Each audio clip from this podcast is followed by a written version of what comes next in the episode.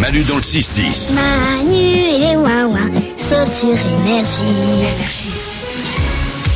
Valou répond à tout. Il répond à toutes les questions que vous lui posez sur l'application Manu dans le 610 en envoyant les messages vocaux. C'est parti. Et on commence avec Alex qui se pose une question autour du mariage. Pourquoi met-on l'alliance sur l'annulaire de la main gauche Merci. Oh là, voilà, il est- ah, il est tendu. hein. Je crois qu'il va se marier bientôt et ça l'emmerde vraiment de mettre cette bague de mariage. Mais c'est vrai, pourquoi on met une bague et pourquoi on la met à ce doigt-là Ça remonte à la Grèce antique, au 3 Ah. siècle avant Jésus-Christ, il y a très longtemps.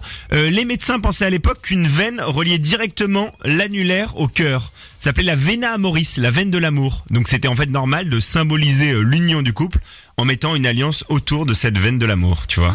Ah, il pensait qu'on Et- avait les veines, d'accord. Voilà. En fait, c'est juste qu'ils y connaissaient rien en science, quoi. Si, si- Oh là, comment tu parles d'eux et oh Mais non, mais ça aurait pu être euh, autre chose. Ça aurait pu être notre doigt, ça aurait pu être le gros orteil du pied. Tu vois, ici, on savait pas, quoi. Ah oui, d'accord. Donc euh, ouais, si les mecs avaient dit, bah en fait, il y a un truc qui relie effectivement euh, le cœur à l'anus, par exemple, on Ah aurait oui. tous des bagues dans l'anus. Voilà, ce serait embêtant. ok, c'était ma théorie. On peut passer à autre chose. Laetitia s'interroge sur un nom de bateau. J'ai une question pour Valou. Valou, pourquoi appelle-t-on les bateaux mouches bateaux mouches Très bonne Ah, question. mais c'est une très bonne question. Mais sur les bateaux mouches, si vous voyez pas ce que c'est, c'est les bateaux. euh, alors, Il y en a qu'à Paris, des bateaux mouches, il y en a Alors, partout. c'est associé à la ville de Paris, ouais, les bateaux Ah, d'accord. mouches. Mais en fait, C'est c'est des- devenu un peu des bateaux de, de visite pour les touristes, quoi. Bah c'est exactement ça.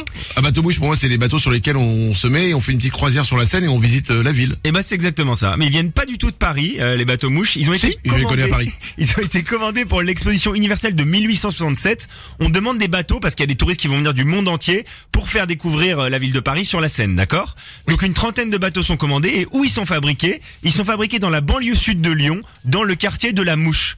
D'où le nom de bateau mouche. Mais ça s'arrête Oh. pas là parce que ce qui est drôle, c'est que le propriétaire de la société des bateaux mouches, il s'est dit l'histoire du quartier de la mouche, c'est pas très marrant. Donc il va inventer un personnage, Jean-Sébastien Mouche, qui va, qui va présenter comme le pionnier et le concepteur du tourisme fluvial, et il va lui ériger une statue. Il va faire une statue pour Jean-Sébastien Mouche. C'est génial. Et il va aller encore plus loin, il va demander à un ami écrivain d'écrire une autobiographie de Jean-Sébastien Mouche. Je trouve l'histoire incroyable. C'est génial. Elle existe encore la statue du mec Qui Euh, je, sais existe pas si, je sais pas si elle existe encore. Faudrait que je, faudrait que je me Eh, renseigne. mais attends, c'est Je le pense début pas. du marketing quoi. Eh ben, Ah c'est ouais. exactement ça. C'est exactement ce qui est expliqué. C'est le début du Incroyable. marketing. Ouais. Il invente une histoire pour faire rêver les gens. C'est génial. Une dernière euh, info. On finit par une question agrume. J'aurais voulu savoir pourquoi il y a certaines clémentines où il y a des pépins et d'autres où il n'y en a pas. Merci. Ah bonne mais c'est question. c'est pas il va entre les clémentines et les mandarines Non, rien à voir. Non, ça n'a rien à voir. C'est qu'en Ok, fait, bah les, les fleurs, les fleurs du clémentinier, elles sont pas fécondables par le pollen du clémentinier. Donc en fait, il y a deux solutions. Soit dans le verger, il va y avoir des greffes, donc il va y avoir une intervention humaine pour euh, produire des clémentines, d'accord À ce moment-là, il y aura pas de pépins s'il y a des greffes. Et par contre, si les clémentiniers sont, pro- sont plantés à proximité d'autres agrumes, donc ça peut être des, man- des mandariniers, des, euh, des oranges, on dit des orangers Ouais. Des orangers, ouais. Exactement. orangers. Et ben à ce moment-là, il y aura des, Des pépins. pamplemoussiers, Voilà. Et ben à ce des moment- pastéquiers, exactement. Et ben- des auberginiers. par exemple dans des agrumes quand même. Et ben à ce moment-là, ils seront fécondés, il y aura des pépins. S'il y a que des clémentiers dans le verger, il n'y a pas de pépins. Parce qu'ils se mettent pas entre eux quoi. Ouais, c'est ça exactement, ils se mettent pas en eux. Donc c'est aussi Alors- simple que ça.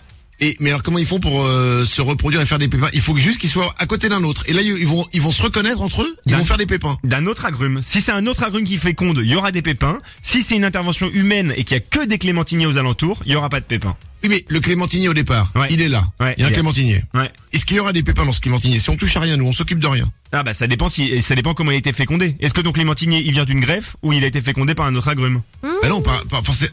Et parce que en fait les clémentines, elles se tr- eh, non mais tu peux avoir un clémentinier fécondé par un, un autre un autre. euh, C'est exactement ça. C'est exactement ce que je t'explique. C'est que Donc si une elle, est fécondée, clémentine si elle est fécondée par un autre agrume, ça il y aura des pépins.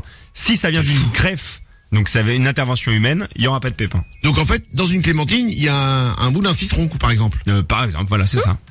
Oh, c'est dingue ça quand même. Bah euh, oui. oui, oui, je trouvais l'info Non. sur les bateaux mouches plus dingue, mais Bah, chacun chacun son délire. Moi j'avoue que j'avoue je craque un peu pour les agrumes. j'ai l'impression. 9h16, euh, Valou répond à toutes les questions que vous lui posez sur l'application Manu dans le 610, n'hésitez pas. Manu dans le 6-10. C'est Manu sur énergie.